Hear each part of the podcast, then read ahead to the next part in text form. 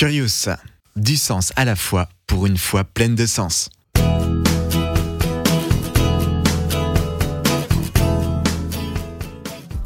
Pour conclure cette série de vidéos sur les arguments en faveur de l'existence de Dieu, nous allons passer un peu plus rapidement sur trois derniers arguments.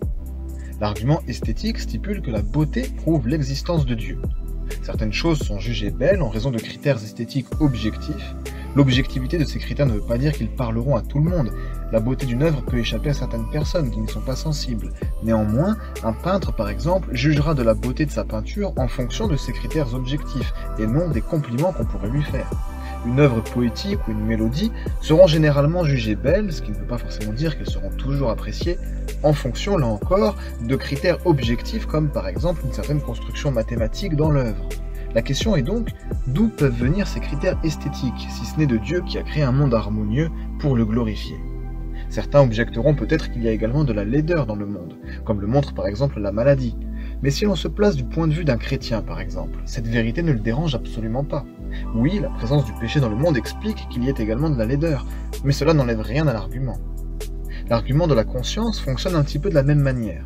On part du constat qu'il existe quelque chose qui nécessite une autre explication que la matière.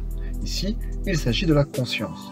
Nous autres humains sommes dotés d'un esprit conscient qui nous permet d'expérimenter une certaine subjectivité, une intentionnalité et une rationalité qui ne peuvent s'expliquer uniquement par la matière.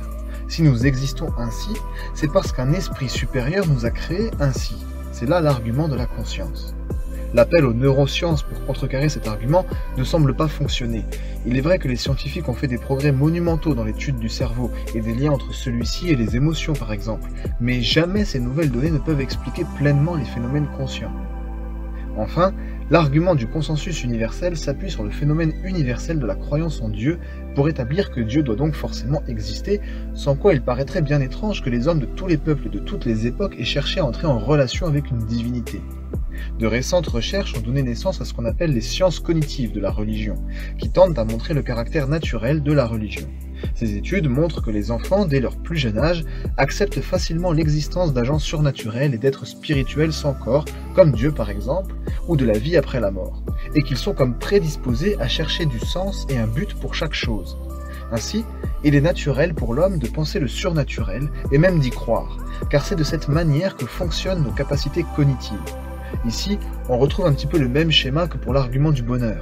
L'homme semble avoir été créé pour entrer en relation avec un être parfait que l'on a coutume d'appeler Dieu. Retrouvez cet épisode avec les images sur la chaîne YouTube de Curious, K-U-R-I-O-U-S. Rendez-vous la semaine prochaine, même jour, même heure.